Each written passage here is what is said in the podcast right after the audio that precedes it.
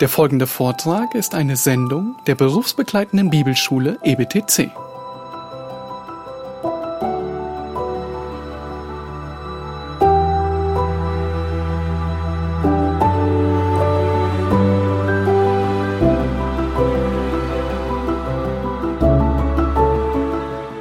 Wir sind im Korintherbrief und ihr erinnert euch an Korinth. Korinth, die Hafenstadt, weltbekannt wie heute die Hamburger Reeperbahn, war auch Korinth für jede Form der Lustbefriedigung, Anbetungsriten, Tempelprostitution und vieles weitere. Letzten Sonntag haben wir uns angeschaut, wie Menschen in dieser Stadt zum Glauben kommen, in der ersten Predigt zum Korintherbrief haben wir uns angeschaut, dass Korinth mit der einzige Ort war, an dem Paulus gezittert hat beim Predigen, Angst hatte, genau der Paulus, den ihr kennt. Das war Korinth und aus diesem Hintergrund kommen Menschen zum Glauben und ihr erinnert euch letzte Woche an das Bild des Pendels des Pendelns von einem Extrem ins andere Extrem. Und der ganze Korintherbrief ist ein Aufruf der Einheit. Die Antworten, die gegeben werden, sind Antworten, die in Christus gegeben werden, die Gott in den Mittelpunkt rücken, die die Nächstenliebe in den Mittelpunkt rücken und die das Recht, was der ein oder andere haben mag, in den Mittelpunkt rücken, dieses Recht aufzugeben aus Liebe zu seinem Nächsten. Nun, das Pendel, was von einem Extrem ins andere Extrem schwingt, kann aber auch festgerostet sein in dem einen Extrem. Und das ist das Thema des ersten Korinther 11. Nicht, dass das Pendel von der äh, Rollen Verständnis der Leute in ein anderes Extrem pendeln würde, sondern es ist festgerostet in diesem Extrem. Und so gebrauchen nun die Korinther ihr Rollenverständnis aus der Gesellschaft, um es mit der Freiheit in Christus zu rechtfertigen. Paulus muss viele verschiedene Sachen ansprechen. Ihr wisst, der Brief ist sehr speziell geschrieben. Ganz konkrete, spezifische Fragen werden beantwortet. Unter anderem, dass, nein, Gottes Wille es nicht ist, das Zölibat für alle einzuführen, die Ehelosigkeit. Und ja, dass es Gottes Wille ist, dass Menschen die in Unzucht, also ohne zu heiraten, miteinander leben, ausgeschlossen werden aus der Gemeinde. Und ja, nun in 1. Korinther 11 spricht er über die Geschlechterrollen. Paulus muss korrigieren. Paulus, er greift zu sehr harten Tönen in diesem Kapitel. Er ermutigt sie zu Anfang, aber er wird sehr deutlich. Kennt ihr so einen Moment, wenn ein sehr, sehr nahestehender Freund oder Freundin, bevor er anfängt zu reden, dich anschaut und sagt, du weißt, dass ich dich liebe, oder? Wenn dieser Satz kommt, dann machst du dich schon darauf gefasst, dass jetzt vielleicht eine schwere Korrektur kommt. Genau das ist der Tonfall und die Haltung von Paulus in diesem Kapitel und auch von mir heute Morgen an euch. Ihr wisst, dass ich euch liebe, richtig? Wir sprechen heute Morgen von der Front in unserer Gesellschaft, von dem Kampf um Geschlechterrollen. Und ich bin absolut überzeugt davon, dass dieses Kapitel relevanter ist, als jeder von euch es sich vorstellt.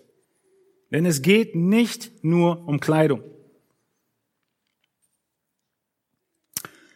Das Relevante ist, dass unsere Gesellschaft es sich zum höchsten Kampf gemacht hat, diese Geschlechterrollen zu verdrehen. Und auch damals in Korinth war es so.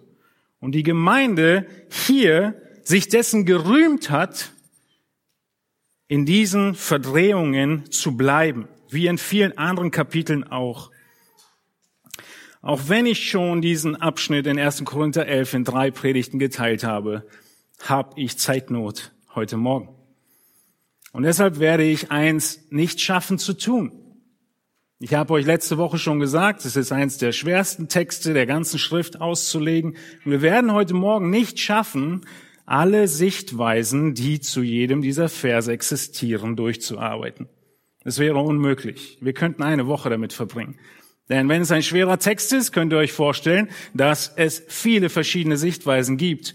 Also vergibt mir, wenn wir in diesem Moment einfach nur meine Sichtweise hört und ich hoffe, ihr versteht aus dem Zusammenhang heraus, was Paulus Absicht gewesen ist. Wenn ihr mehr verschiedene Sichtweisen hören wollt, können wir uns gerne treffen und reden. Ein paar davon habe ich mir angeguckt, sicher nicht alle. Aber das große Ding ist auch nicht, dass der Prediger jede Sichtweise kennt, sondern die Absicht des Autoren. Wir haben uns angeschaut letzte Woche, dass jeder einzelne Vers in seinem Zusammenhang verstanden werden muss. Ihr erinnert euch an das Puzzleteil? an das Puzzle, was dann ersichtlich wurde, je mehr Kontext man bekommen hat und selbst mit dem großen Kontext und man den ganzen Löwen erkennen konnte, dachte man immer noch, man könnte ja vielleicht den Löwen zum Haustier machen, weil ein noch größerer Kontext, nämlich die Lebensweise des Löwen fehlte. Nun, das ist unsere Einleitung. Und wir springen in den Text in 1. Korinther 11. Wir haben ihn die letzten Wochen mehrfach gelesen und wollen uns anschauen, was Paulus sagt, wie er argumentiert und was sein, seine Absicht ist, die zeitlos ist und die ja auch uns heute gilt. Die Freiheit in Christus ist ein großer Punkt über dieser Predigt, hebt die Schöpfungsordnung in der Gesellschaft und Gemeinde nicht auf. Schöpfungsordnung bleibt erkennbar, könnten wir auch sagen. Und ja, in dem Begriff erkennbar sind Äußerlichkeiten inbegriffen. Korinth, Paulus, wie ich schon sagte, fängt diesen Abschnitt an mit Vers 3, unsere erste Predigt zu diesem Thema, indem er sagt, ich will aber, dass ihr wisst, dass Christus das Haupt jedes Mannes ist, der Mann aber das Haupt der Frau, Gott aber das Haupt des Christus. Dieser Vers, ihr Lieben, ist die Absicht von Paulus für das ganze Kapitel 11, diese erste Hälfte des Kapitels. Alles, was wir erarbeiten, muss zu dieser Aussage passen. Denn hier ist die zeitlose Wahrheit. Es gibt eine Reihenfolge, eine Ordnung in der absoluten Gleichwertigkeit, Autoritäten, die Gott festgelegt hat. Und eine dieser Autorität ist, dass Gott der Vater über dem Sohn steht, Jesus Christus. Und eine dieser Autoritäten ist, dass der Ehemann über der Frau steht. Wie ermutigend für die Frau, dass aber Paulus es so anordnet und doch zum Schluss deutlich macht, liebe Frau, ja, der Mann ist dein Haupt, aber Gott ist das Haupt des Christus. Er ist so weise und schließt diesen Vers mit Gott ab, der über allem steht. Wir haben uns angeschaut, dass der Mann nicht die letzte Instanz der Autorität ist. Wir Männer müssen verstehen, dass wir in Unterordnung zu leben haben unter Christus. Wir müssen in Unterordnung unter Christus leben, egal wie wir einverstanden sind mit seinen Aussagen, mit seinen Wünschen. Wir ziehen mit, wir unterstützen, was er sagt. Das ist die Unterordnung des Mannes, die wir uns angeschaut haben und den großen Kontext vom ersten Korintherbrief in der zweiten Predigt. Nun geht es dazu, dass in der Gemeinde zu Korinth ganz konkret die Frage war, wie äußert sich diese Ordnung? Die Frage, ob Männer eine Kopfbedeckung beim Beten tragen sollen oder nicht. Und die Frage, ob Frauen eine Kopfbedeckung tragen sollen beim Beten oder nicht.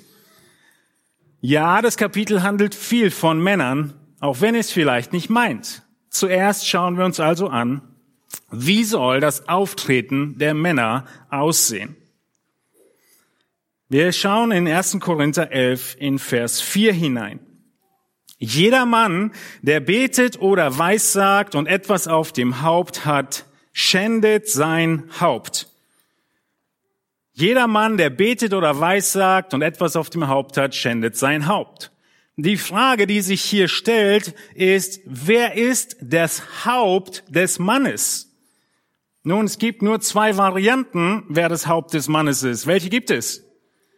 Entweder es ist Vers 3, das Haupt des Mannes ist Christus, stand in Vers 3, oder es ist sein eigener Kopf, sein physischer Kopf.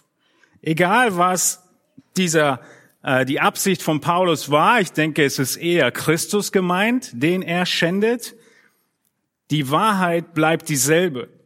Warum schändet ein Mann, wenn er was auf dem Kopf hat, Christus? Nun, in der damaligen Zeit, ihr könnt römisch-griechische Kultur in sehr, sehr vielen Bildern und Dokumentationen sehen, Ihr könnt sogar ins Pergamon-Museum spazieren um die Ecke oder ihr fliegt mal nach Athen. Und ihr werdet die ganze Darstellung der damaligen römisch-griechischen Kultur erkennen. Männer haben eigentlich keine Kopfbedeckung getragen. Vielleicht kennt ihr den Begriff der Toga. Aber einige Männer haben sie getragen, nämlich die gesellschaftliche Elite. Die gesellschaftliche Elite waren diejenigen, denen es erlaubt war, in den religiösen Opferhandlungen die Leitung zu übernehmen. Und wenn sie diese Leitung übernommen haben, haben sie ihren Elitestand zum Ausdruck gebracht, indem sie die Toga über ihr Haupt gezogen haben. Was ist also hier der Zusammenhang, den Paulus anspricht? dass da Männer in Korinth sind, die beim Beten ihren gesellschaftlichen Status allen deutlich machen wollen und ihre Toga übers Haupt ziehen, während sie beten oder prophezeien. Beim Beten oder Prophezeien ist die ganze Aufmerksamkeit auf der Person. Der große Punkt ist also der gesellschaftliche Status, den sie damit verdeutlichen wollten.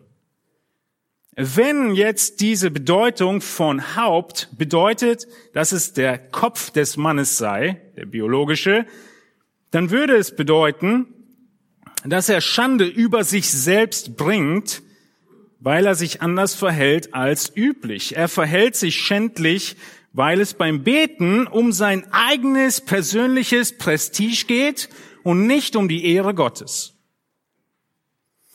Wenn jetzt das Haupt Christus ist, dann ist die Schande, die dieser Mann bringt, auf Christus bezogen.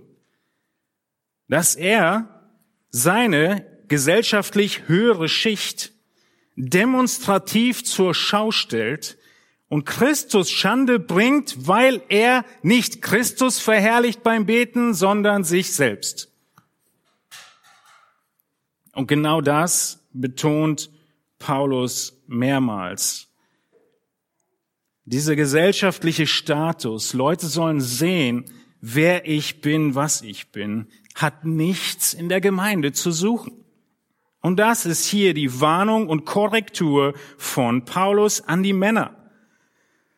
Was heißt es, dieses Wort Schande? Er schändet sein Haupt.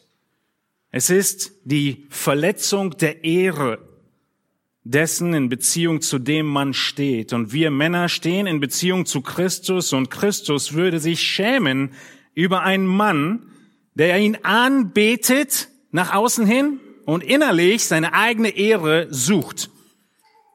Ist das relevant, Männer? Oh ja, es ist relevant. Wir dürfen die Aufmerksamkeit nicht auf uns selbst lenken, sondern auf Gott muss sie gelenkt bleiben. Und wir sehen das später in den nächsten Versen nochmals. Wir widmen uns dem Mann einige Verse später nochmal. In der römischen Gesellschaft signalisierte die Enthüllung des Kopfes, falls man zufällig mal eine Toga über dem Kopf hatte, die Anwesenheit verehrungswürdiger Menschen. Männer haben also, wenn ein verehrungswürdiger Mensch kam, falls sie die Toga über hatten, schnell die Toga runtergenommen, um Ehre zu erweisen. Und genau das würde hier der Mann in diesem Kontext nicht tun, sondern er stellt sich selbst in den Mittelpunkt. Was ist also unser Merksatz zu diesem ersten Vers und Punkt? In der römischen Gesellschaft bedeckte Mann mit Doppel-N bei Anbetung sein Haupt, um sich als Mann der Elite herauszustellen. Mann mit Doppel-N enthüllte sein Haupt, falls die Toga zufällig über den Kopf war, wenn verehrungswürdige Menschen anwesend waren. Und somit würde ein Mann Christus entehren und sich selbst verehren, wenn er mit Kopfbedeckung beten würde. Das war Vers 4. Kurz und knapp für euch Männer. Keine Sorge, wir kommen nochmal zu euch. Kommen wir zu Vers 5 und dem Auftreten der Frauen. In Vers 5 lesen wir weiter. Jede Frau aber, die mit unbedecktem Haupt betet oder weissagt, schändet ihr Haupt. Es ist ein und dasselbe, wie wenn sie geschoren wäre. Das erste, was wir uns anschauen wollen, ist die Frage, was genau ist denn beten oder weissagen? Gerade eben haben wir gesehen, dass die Männer das tun. Hier haben wir gesehen, dass die Frauen es tun. Ist beten beten? Ja. Offensichtlich beten Frauen in der Gemeinde. Wie gesagt, ich werde nicht auf andere Auslegungen eingehen, sondern einfach sagen, was meine Sicht ist. Frauen beten in der Gemeinde. Offensichtlich lesen wir außerdem davon, dass Frauen zur Zeit von Korinth in der Gemeinde geweissagt haben, genauso wie die Männer. Was ist der große Kontext? Der große Kontext ist, 1. Korinther ist ein spezifischer Brief an diese außergewöhnliche Gemeinde zu ihren Problemen. 1. Korinther behandelt Probleme. Wenn wir hier nicht genau wissen, was das in Bezug auf die Rolle der Frau bedeutet, haben wir den ersten Timotheusbrief. Der erste Timotheusbrief, er beschreibt, er definiert, wie eine Gemeinde zu sein hat und ja, es ist so, dass im ersten Timotheusbrief mehr Klarheit darüber kommt, was es bedeutet, dass die Frau in der Gemeinde weissagt. Ein Beispiel zur frühen Gemeindegeschichte ist außerdem Apostelgeschichte.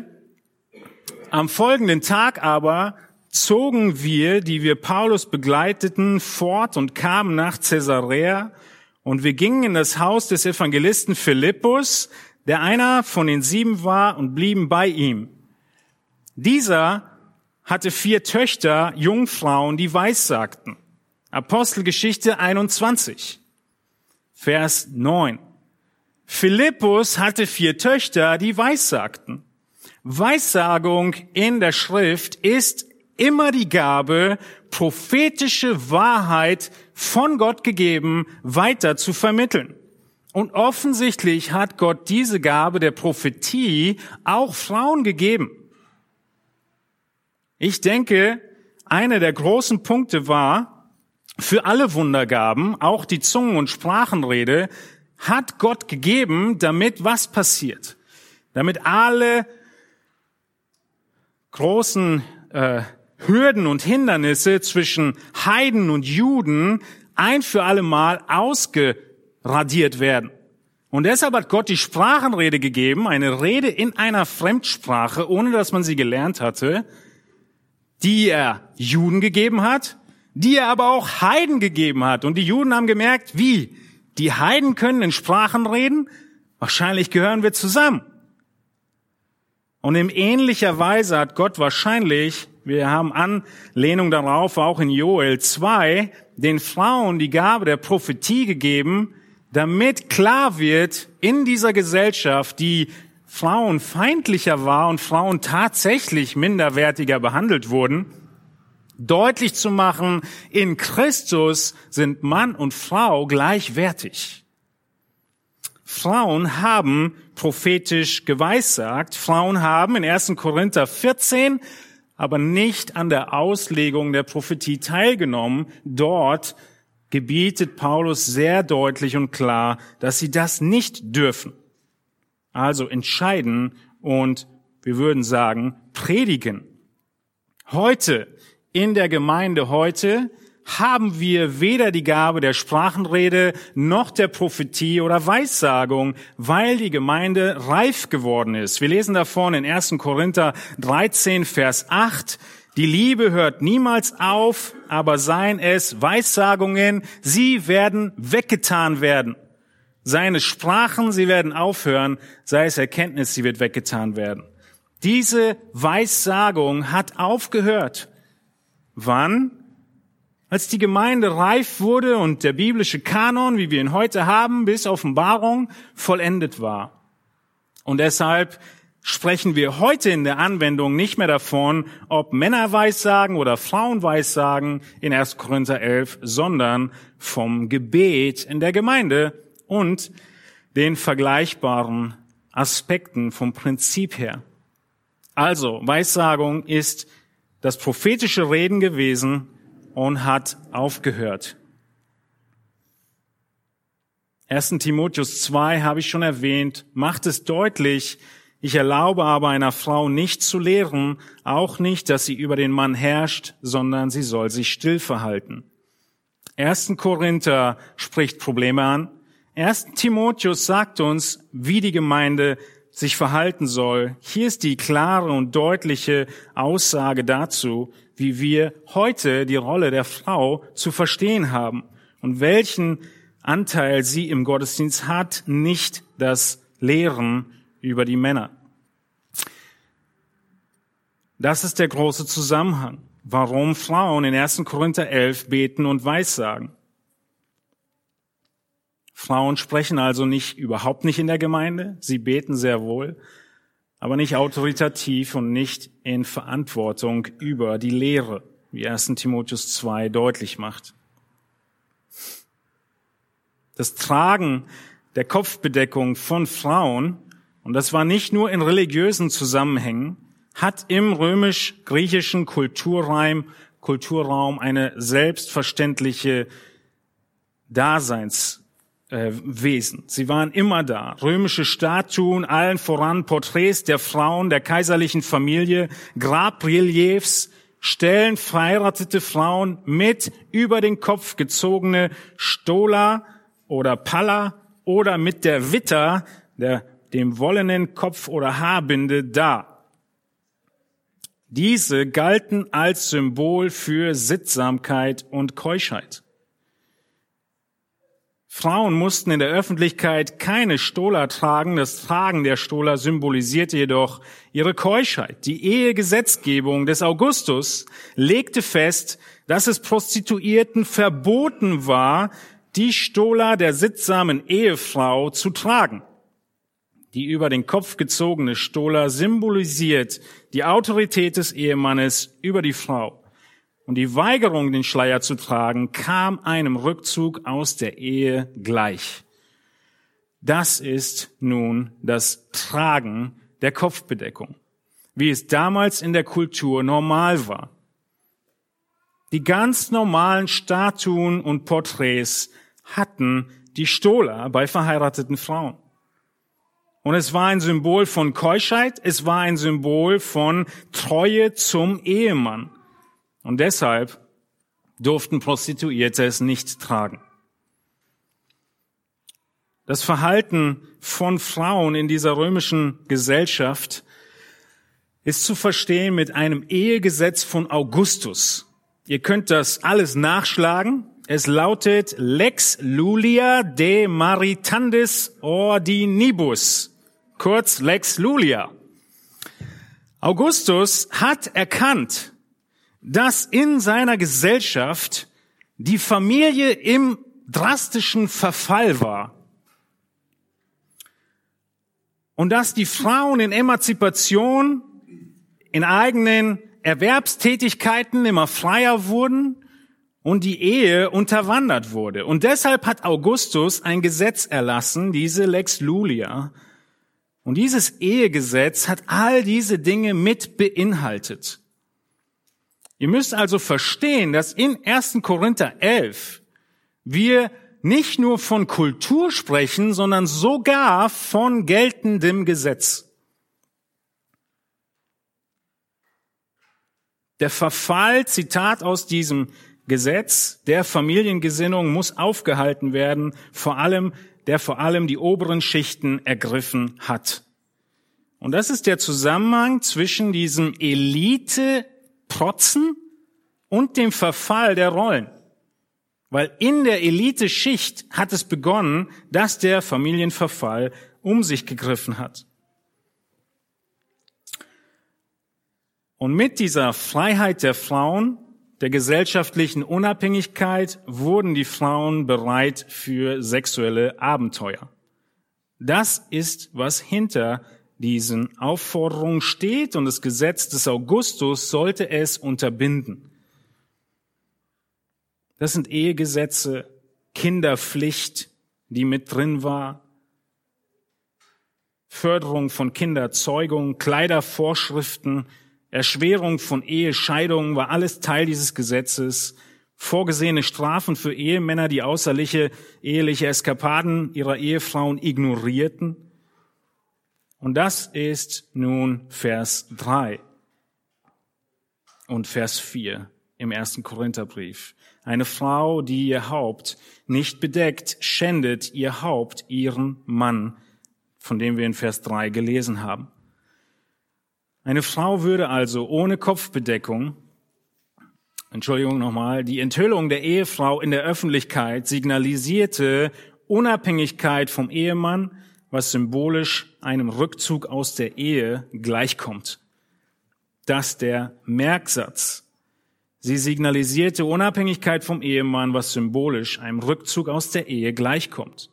Ohne Kopfbedeckung würde die Frau ihren Ehemann genauso entehren, wie wenn sie sich der Prostitution hingebe oder wie eine Prostituierte kleiden würde, also ohne Kopfbedeckung.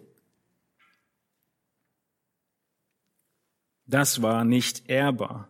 Das ist, was Paulus kritisiert bei den korinthischen Frauen, die das Auftreten in der Gemeinde dazu gebraucht haben, ohne über den Kopf gezogene Stola, diesen Gewand, bewusst oder unbewusst, nonverbale Signale aussandten, dass sie zur Verfügung standen.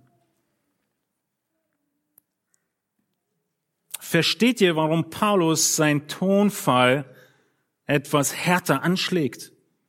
Sie haben den Gottesdienst gebraucht, um ihre Verfügbarkeit deutlich zu machen und als begutachtende Objekte erkannt zu werden.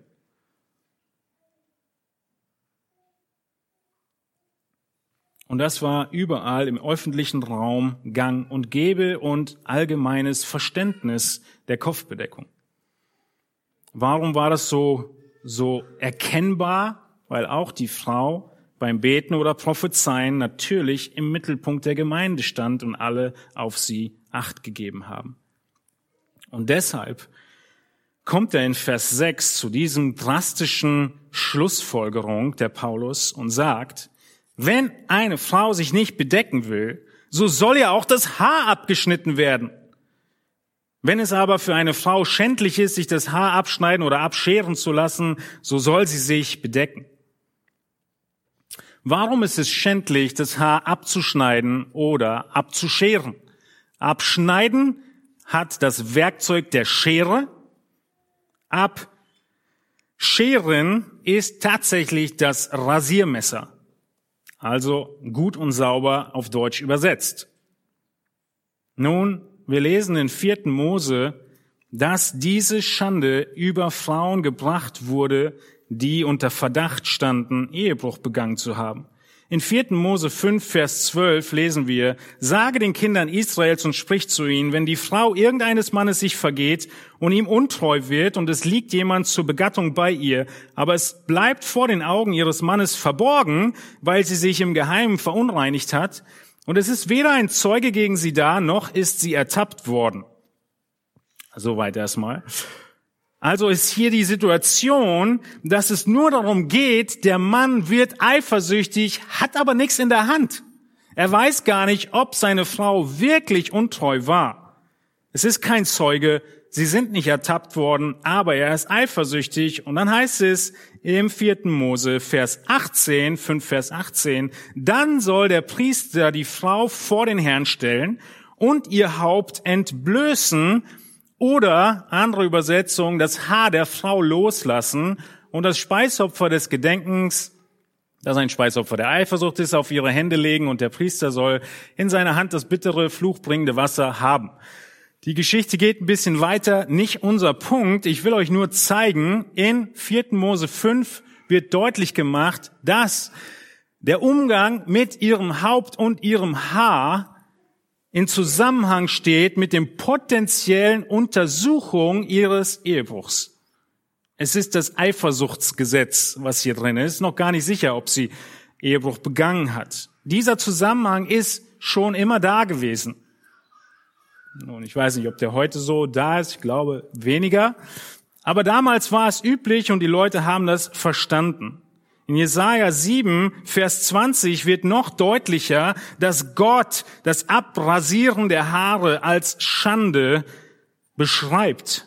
Dort rasiert Gott ganz Israel. Zu jener Zeit wird der Herr durch das gemietete Schermesser von jenseits des Euphratstromes, nämlich durch den König Assyrien, das Haupt und das Haar an den Beinen abrasieren.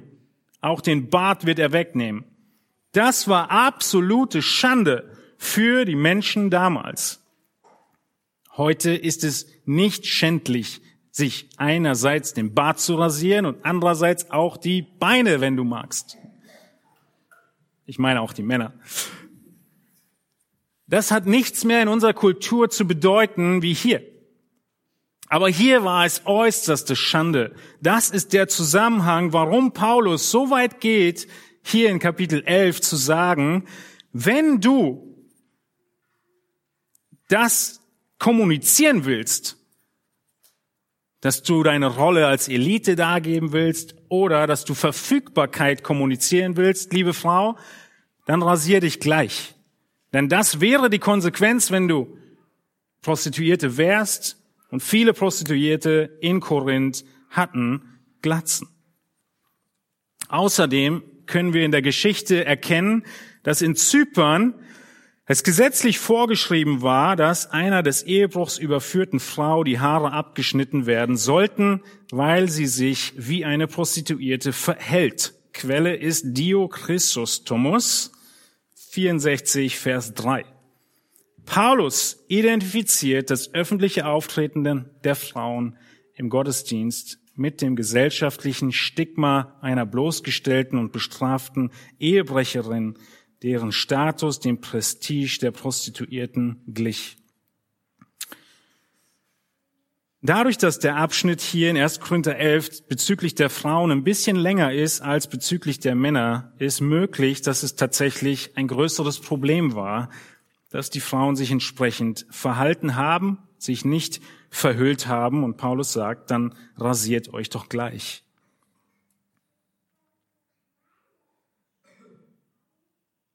Wir können auf jeden Fall davon ausgehen, dass in diesem spezifischen Brief von Paulus an die Korinther die Korinther ohne großen näheren Kontext verstanden haben, was Paulus meint. Dieser Sarkasmus kam garantiert an. Diese Degradierung, dieses Überführtsein, diese Schande, als Ehebrecherin bloßgestellt zu werden in der ganzen Kultur. Und das will Paulus sagen, diese Schande kommt über euch und über euren Mann, wenn ihr entsprechend euch in der Gemeinde verhalten würdet. Das muss vermieden werden und deshalb soll sie sich verhüllen. Merksatz ist also, die Verse 5 und 6 sprechen von der Sitte ohne Kopfbedeckung Signale des Verfügbarseins und der Unabhängigkeit vom Ehemann zu senden. Kommen wir zu unserem dritten Punkt, die letzte zweite Hälfte der Auslegung, bevor wir zu den Anwendungspunkten kommen. Ab Vers 7 sehen wir, wie die Schöpfungsordnung Gott ehrt. Nochmal kommen wir zum Mann.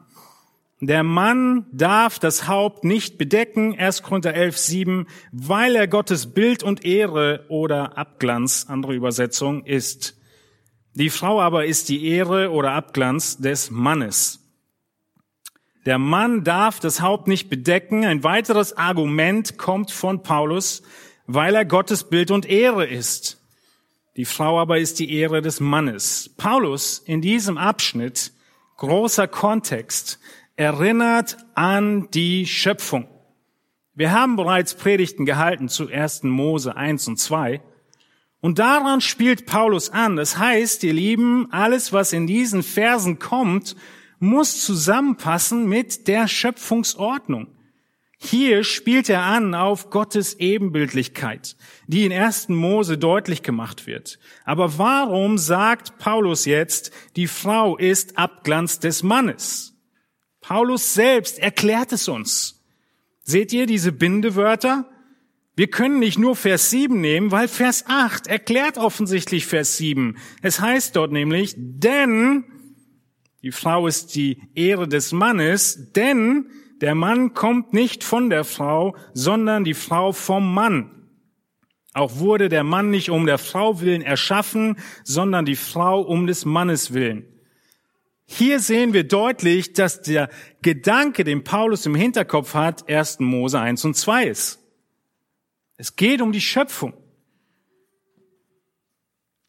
Und in dieser Schöpfung ist verwurzelt, was er alles sagt und die Anwendungen, die er gibt. Er sagt, die Frau ist um des Mannes Willen erschaffen. Es ist eine direkte Anspielung auf 1. Mose 2, Vers 18, wo wir lesen, und Gott, der Herr, sprach, es ist nicht gut, dass der Mensch allein sei, ich will ihm eine Gehilfin machen, die ihm entspricht. Um des Mannes willen, der Mann hatte eine Gehilfin not, nötig und Gott hat sie ihm geschenkt. Paulus hat schon in 11, Vers 3 deutlich gemacht, die Rang- und Autoritätsfolge ist Gott der Vater, Gott der Sohn, der Mann, die Frau. Das sind die Autoritäten, die Gott eingesetzt hat. Und er erinnert die Korinther nochmals daran, das kommt aus der Schöpfungsordnung, nicht nur aus dem gesellschaftlichen Gesetz, was sie kannten. Paulus unterstreicht die Herrschaft, die Autorität des Mannes und er führt die Tatsache ein, dass die Frau geschaffen wurde, um eine Beziehung zum Mann zu haben und nicht umgekehrt. Die Frau wurde um des Mannes willen erschaffen. Sie ist geschaffen, um eine Beziehung zum Mann zu haben. Und wenn wir uns anschauen, was in diesem Abschnitt deutlich wird, dann sehen wir, wir müssen die Autoritätsstruktur Gottes, die die Korinther verworfen hatten, weiter aufrechterhalten. Und Paulus betont es hiermit. Wieso sagt er, dass die Männer, Entschuldigung, zur Ehre Gottes geschaffen sind?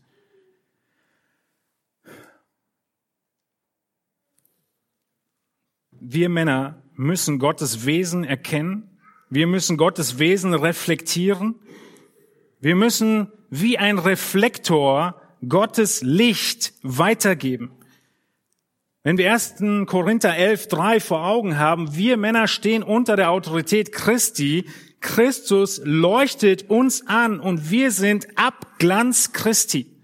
Das ist, was Paulus deutlich machen will und betont. Männer, seid ihr Christus zugewandt? Seid ihr Abglanz von Christus? Genau das ist unser Auftrag. Uns, wir sind geschaffen, um in Beziehung zu Gott zu stehen.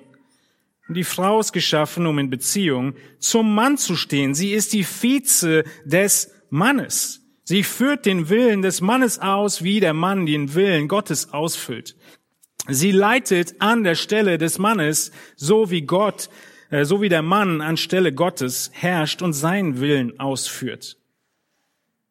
Die Frau hier, die Ehefrau, scheint also nicht so sehr mit dem direkten Licht und Abglanz Gottes, sondern mit dem abgeleiteten Abglanz des Mannes.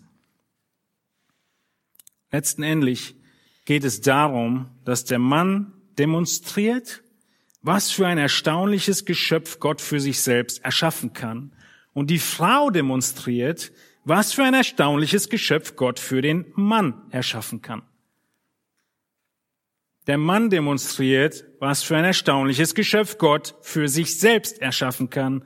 Und die Frau demonstriert, was für ein erstaunliches Geschöpf Gott für den Mann erschaffen kann.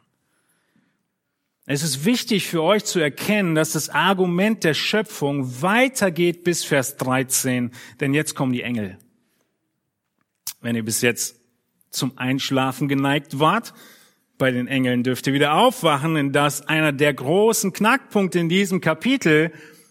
Viele würden sagen, alles bis hierher ist kulturell gewesen, aber das Argument der Engel macht deutlich, dass es nicht mehr kulturell ist, sondern zeitlos. Schauen wir uns an, warum bringt Paulus die Engel ins Spiel? Wir sind immer noch bei der Schöpfungsgeschichte, die er in Vers 7 begonnen hat. Und weil wir in der Schöpfungsgeschichte sind und die Korinther Engel sehr cool finden, ich zeige euch gleich warum, bringt Paulus die Engel ins Spiel, weil hier kommen die zusammen. Die Schöpfung hat mit den Engeln zu tun und die Korinther fanden Engel sind was Besonderes. Bei der Erschaffung der Welt waren nämlich die Engel anwesend. Und die Engel haben zugeschaut, wie Gott in seiner herrlichen Weisheit die Welt erschaffen hat. Also Paulus ist weiterhin in 1. Mose 1 und 2 und bringt die Engel ins Spiel. Und er macht deutlich in 1. Korinther 11, Vers 10, darum soll die Frau ein Zeichen der Macht auf dem Haupt haben, um der Engel willen. Andere Übersetzungen auch ohne das Zeichen, einfach nur eine Macht auf dem Haupt haben, um der Engel willen. Wahrscheinlich mit der herausforderndste Vers in diesem Abschnitt, deshalb ein paar Minuten mehr Zeit dafür, aber es wird nicht so kompliziert, keine Angst. Warum ein Zeichen der Macht? Der Grund wird uns genannt im Text, denn das Darum ist wieder das Bindewort, was uns erklärt, es ist immer noch Schöpfung. Darum, weil die Frau für den Mann geschaffen ist. Darum soll die Frau das Zeichen der Macht auf dem Haupt haben. Darum, weil die Engel um das, was vorher war, Verse 8 und 9, die Schöpfungsordnung, die deutlich gemacht wurde, die Engel sind besorgt um diese Schöpfungsordnung. Du kannst sie nicht einfach auf lösen und verdrehen. Und was war das andere, womit wir angefangen haben bei den Männern? Sich selbst in den Mittelpunkt der Anbetung zu stellen, anstatt Gott in den Mittelpunkt der Anbetung zu stellen. Meint ihr, dass die Engel da sensibel drauf reagieren? Wenn du dich selbst in den Mittelpunkt stellst, anstatt Gott? Oh ja. Die Engel sind also besorgt um die Ordnung der Schöpfung, Verse 8 und 9, und sie sind auch besorgt darum, wenn jemand sich selbst darstellt im Gottesdienst, anstatt Gott zu ehren. Die falsche Freiheit der Christus, der in, in Christus, die Schöpfungsordnung aufzuheben, haben wir in diesem Text bis jetzt also gesehen, ist nicht nur ein schlechtes Zeugnis in der Welt, weil sie unter dem Gesetz Augustus lebten, ist nicht nur eine Beschämung deines Ehepartners, deines Ehemannes oder Christus, ist nicht nur eine Schande für dich selbst als Frau, ist der dritte, das dritte Argument, sondern viertens ist auch noch in der Engelswelt höchst besorgniserregend. Seid ihr mitgekommen? schlechtes Zeugnis in der Welt, Beschämung für deinen Mann, Schande für dich selbst und die Engel sind höchst besorgt. Und deshalb sind sie verpflichtet. Sie soll das Zeichen tragen. Nun, was ist die Macht? Die Frau soll ein Zeichen der Macht auf dem Haupt haben. Hier haben wir Herausforderungen mit unseren deutschen Übersetzungen. Interessanterweise, einige von euch können äh, mit den, das griechische Wort mal eben in der Bibel durchsuchen, mit den neuen äh, Techniken. Macht das mal, dieses Wort Exousia, Macht, im Korintherbrief zu suchen. Und ihr werdet merken, Paulus liebt dieses Wort Macht. Ihr werdet aber auch merken, die deutschen Übersetzungen übersetzen es nicht als Macht, sondern die deutschen Übersetzungen übersetzen es uns, es fällt uns nicht auf, weil es übersetzt wird mit Freiheit oder Recht. Nutzt deine Freiheit nicht, um ein Anstoß zu werden für den Schwachen. Das Wort Freiheit ist eigentlich Macht. Nutz nicht die Macht, die du hast, die Möglichkeit, die du hast, um anderen ein Anstoß zu sein. Die ganzen Sachen, die ich letzte Woche erwähnt habe, dieses Pendelding, dieses Recht zu haben auf etwas, ist jedes Mal im Korintherbrief dieser Begriff Macht. Aber er wird mit Recht übersetzt. Paulus sagt, ich nehme mein Recht nicht heraus, finanziell freigestellt zu werden. Auf meine Kosten aus Nächstenliebe zu euch die gleichen Begriffe, um kein Anstoß zu sein. Und hier ist jetzt die Frau aufgefordert, ein Zeichen dieser Macht auf dem Kopf zu haben. Sie soll kommunizieren, dass sie diese, dieses Recht über ihr, die Autorität über ihr, dass sie deutlich wird, dass sie die Schöpfungsordnung anerkennt. Dieses Zeichen ist ein Zeichen davon, ich habe Autorität über mir. Wir könnten auch sagen, darum soll die Frau ein Zeichen der Rolle auf dem Haupt haben, der Autorität über ihr oder der eigenen Rolle, in der sie ist, um der Engel willen. Warum also jetzt das ruft er hier die Engel in den Zeugenstand. Wer sind die Engel? Viele verschiedene äh, Erklärungsversuche, die Zeit rennt. Wir beschränken uns auf die, die ich denke, die plausibelste ist, weil sie in den Zusammenhang der Schöpfung passt, in dem wir gerade sind, müssen die Engel die Engel sein. Die Engel könnten auch alles Mögliche sein. Man kann Engel auch als Boten übersetzen und sonst was. Könnte auch sein, ja, es könnte das Ordnungsamt sein, was, äh, kein Scherz, was das augustinische Gesetz prüft, ja, in den Gemeinden. Es ist möglich, aber ich denke, es sind tatsächlich die Engel Gottes. Wir haben eine ganze Predigt zu den Engeln gehört, deswegen können wir hier sehr schnell machen. Wenn ihr noch mal wissen wollt, was die Engel in dieser Welt sind und vielleicht vergessen habt, dass es sie gibt, es gibt sie und sie sind super aktiv. Matthias hat eine Predigt zu Engeln und eine andere Predigt zu Dämonen gehalten. Könnt ihr euch noch mal anhören? Wir sehen, dass die Engel in der Schrift am ganzen Heilsplan Gottes beteiligt sind. Sie verkünden die Geburt Christi, sie dienen Christus in der Versuchung, die Engel stehen am Grab, als Christus aus den Toten auferstand, die Engel begleiten seine Himmelfahrt, die Engel freuen sich über jeden Bu Sünder, der Buße tut, die Apostel sind zum Schauspiel für Engel geworden, Engel sind besorgt über Pastoren, die sündigen, Engel sind dienende Geister ausgesandt, um denen zu dienen, die das Heil erben sollen. Engel werden nach dem Tod die Gläubigen zur himmlischen Anbetung mit ihnen zusammenkommen in der Offenbarung 5. Engel sind nah dran. Engel sind an den Aposteln dran. Engel sind im Gottesdienst dabei. Engel beobachten uns. Engel sind super neugierig, weil Engel nicht allwissend sind. Engel können nur sehen, nur wissen, was sie sehen. Und was wollen Engel sehen? Sie wollen sehen, wie die Weisheit Gottes in der Gemeinde sich darstellt. Der Epheserbrief macht es deutlich. Die Weisheit Gottes ist sogar in den Engelswelten ein Thema. Und deshalb wollen Engel sehen, wie deine Rettung sich in deinem Leben auswirkt. Ich habe gesagt, die Korinther mögen Engel. Beweis dafür ist, dass Paulus mehrmals im Korintherbrief die Engel ins Spiel bringt. Es ist also gar nicht so besonders, dass Paulus hier von den Engeln spricht, sondern er spielt einfach darauf an, dass sie eine hohe Sicht der Engel hatten. In 1. Korinther 4, Vers 9 macht Paulus deutlich, es scheint mir, dass Gott uns Apostel als die Letzten hingestellt hat, gleichsam zum Tod bestimmt, denn wir sind der Welt ein Schauspiel geworden, sowohl Engeln als auch Menschen. Die Engel schauen zu. Und Paulus macht es deutlich und sagt, alle sehen das. Wenn ihr es nicht seht, die Engel haben es gesehen. Er muss sich verteidigen. Und er sagt, die Engel sind Zeugen davon, dass wir die Letzten sind, zum Tod bestimmt, ein Schauspiel in der Welt. Nun, er macht außerdem deutlich, als die Korinther sich darüber gestritten haben, einander vor Gericht zu ziehen, dass wir Engel richten werden. Oh, Entschuldigung.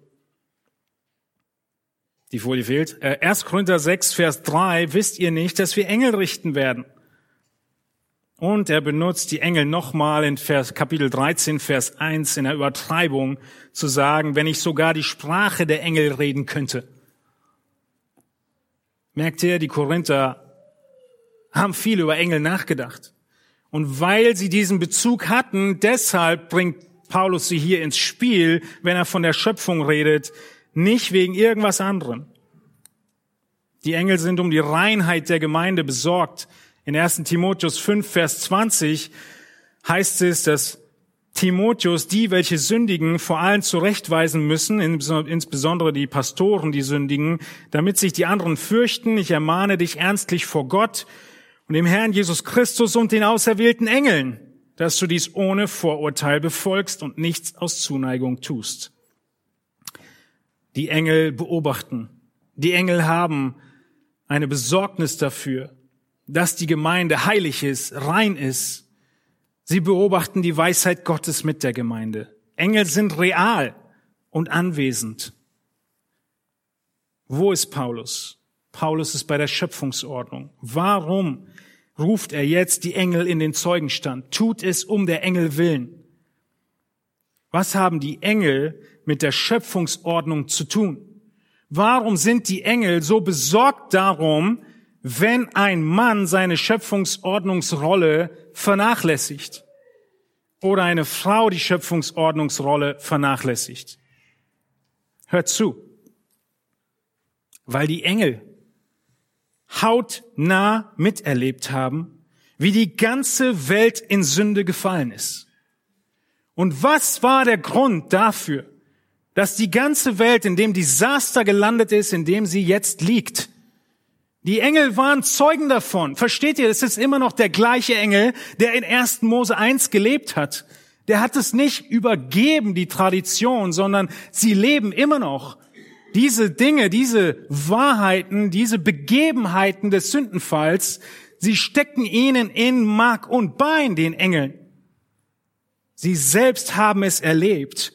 Wie stolz und eine, ein Verachten der Rolle zum Sündenfall führte. Wessen Rollenverachtung? Die Rollenverachtung von Luzifer. Er hat gesagt, ich will wie Gott sein. Und das steckt den Engeln noch in Mark und Bein als Ursache Gott nicht Gott sein zu lassen und die Autorität, die Gott eingesetzt hat, zu unterwandern für alles Übel in dieser Welt. Die Schöpfungsordnung ist Gott, Engel, Mensch. Und Luzifer, der Engel, übertritt seine Rolle und will Gott gleich sein. Und als Folge davon kommt Eva und übertritt ihre Rolle und entscheidet über ihren Ehemann. Und Adam übertritt seine Rolle und gehorcht nicht Gottes Gebot.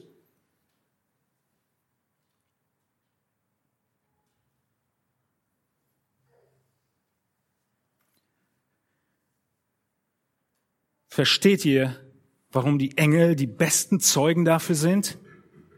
dass die Rollenordnung Gottes nicht missachtet werden darf? Sie kennen das Desaster, was daraus folgt. Und deshalb sind sie so sensibel, in die Gemeinde hineinzuschauen und zu schauen, Männer, übernehmt ihr eure Rollen. Frauen, übernehmt ihr eure Rollen. Nicht um Status zur Schau zu stellen, nicht um falsche Freiheit in Christus, Sünde zu überdecken, sondern um dem Herrn voll Eifer zu dienen. Wenn ihr also Vers 10 anschaut und auslegen wollt, dann müsst ihr Verse 8 und 9 berücksichtigen. Es geht um die Schöpfung. Es geht um die Schöpfungsordnung und um das Einordnen in die Gesellschaft und die Kultur.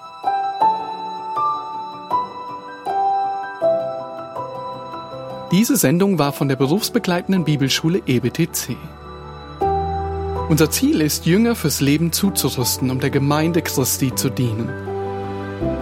Weitere Beiträge, Bücher und Informationen findest du auf ebtc.org.